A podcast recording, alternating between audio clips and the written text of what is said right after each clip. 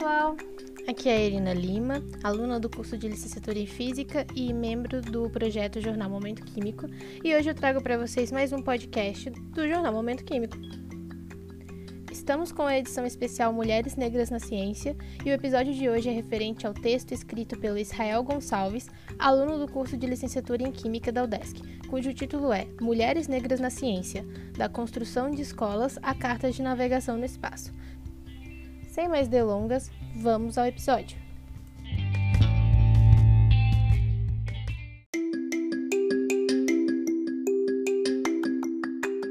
Fazer ciência é um processo lento e, para um estudante virar cientista, levam alguns anos de estudos e de investimentos na carreira que, em muitas vezes, saem do próprio bolso.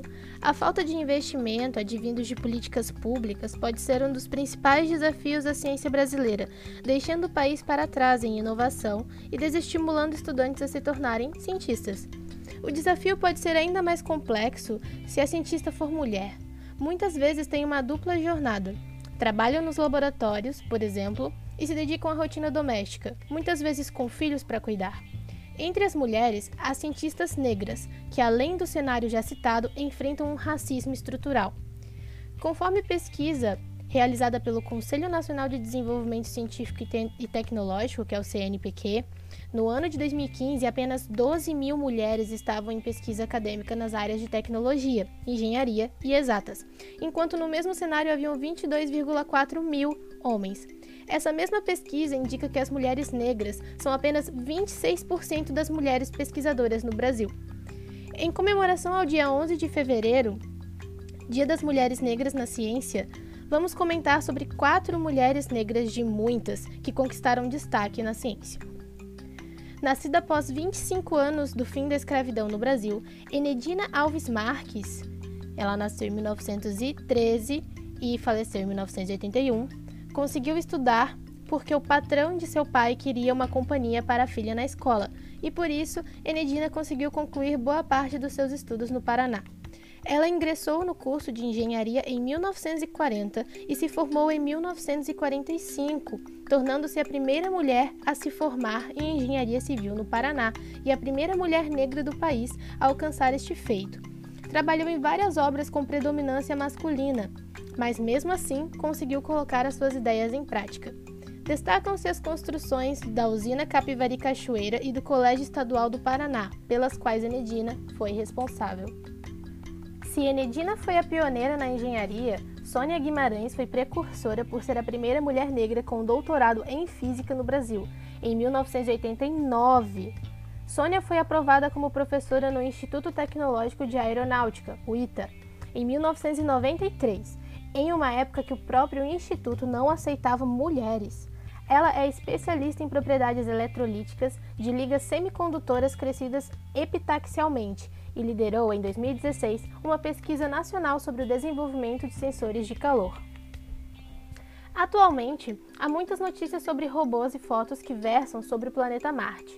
A origem dessa odisseia está no fato da ida do homem à Lua. Este feito histórico teve a contribuição das cientistas Katherine Johnson, Dorothy Vaughan e Mary Jackson, que inspiraram o filme Estrelas Além do Tempo, Hiding Figures no inglês, né? Katherine Johnson, 1918 até 2020, entrou para a NASA em 1953 e teve que conviver com o racismo estrutural interna e externamente. Katherine Johnson venceu esse obstáculo e seu talento com a matemática foi importante para orientar a trajetória do primeiro voo de um norte-americano no espaço, em 1959. Essa cientista também foi responsável pelos cálculos do lançamento do projeto Mercury, em 1961. Além disso, ela projetou cartas de navegação, caso as naves tivessem pane elétrica, para se guiarem pelas estrelas. Em 1962, John Glenn, o primeiro homem a orbitar a Terra no mesmo ano, confiou a Catherine os cálculos finais da missão. Quando se aborda a química, é um dever falar de Alice Ball, 1892 a 1916. Alice tinha apenas 23 anos quando propôs o tratamento eficaz contra a lepra, a atual hanseníase. Quem era cometido pela lepra deveria ficar em isolamento social, prática usada atualmente para evitar o contágio pela Covid-19. Na época, um tratamento viável, mas doloroso ao paciente, era tomar óleo de chalmugra. Esse óleo era espesso e por isso causava muitas dores após a sua ingestão. Foi Alice que conseguiu transformar o óleo em um extrato injetável e, com isso, evitar ocasionar dores ao paciente. Alice morreu jovem, com 24 anos de idade. E aguardem, uma cientista muito importante, a física Shirley Ann Jackson, terá uma matéria especial do jornal Momento Químico. Quero também deixar registrado aqui quatro nomes de cientistas negras indicadas pelos membros do Instagram Aquilombar, especializado em educação das relações étnico-raciais nas ciências e tecnologias. 1. Um, Anita Canavarro Benite. É mestra e doutora em ciências, licenciada e bacharel em química pela Universidade Federal do Rio de Janeiro. 2. Bárbara Carine Soares Pinheiro. Possui graduação e licenciatura em Química pela Universidade Federal da Bahia. Atualmente é professora assistente na Universidade Federal da Bahia. 3. Catemari Diogo da Rosa. Graduada em Física pela Universidade Federal do Rio Grande do Sul, mestra em Ensino, Filosofia e História das Ciências pela Universidade Federal da Bahia, mestra em Science Education pelo Teachers College e doutora em Science Education pela Columbia University. Atualmente é professora adjunta da Universidade Federal da Bahia. 4. Zélia Maria da Costa Ludwig com graduação em bacharelado em Física pela Pontifícia Universidade Católica de São Paulo, em 1989, e em licenciatura plena em Física pela Universidade de São Paulo, em 2001. Mestrado, 1995, doutorado, 1999 e pós-doutorado, todos pela Universidade de São Paulo, 2006.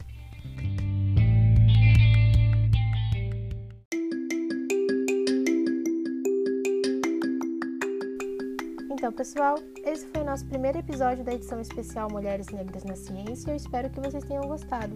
Compartilhem com a galera e não deixem de nos seguir no Instagram, arroba Momento Químico, curtir nossa página no Facebook, Jornal Momento Químico, e conferir o texto no nosso blog, porque é muito importante que lá tenha as referências de todos os textos que a gente faz, tá bom? Da nossa pesquisa, enfim.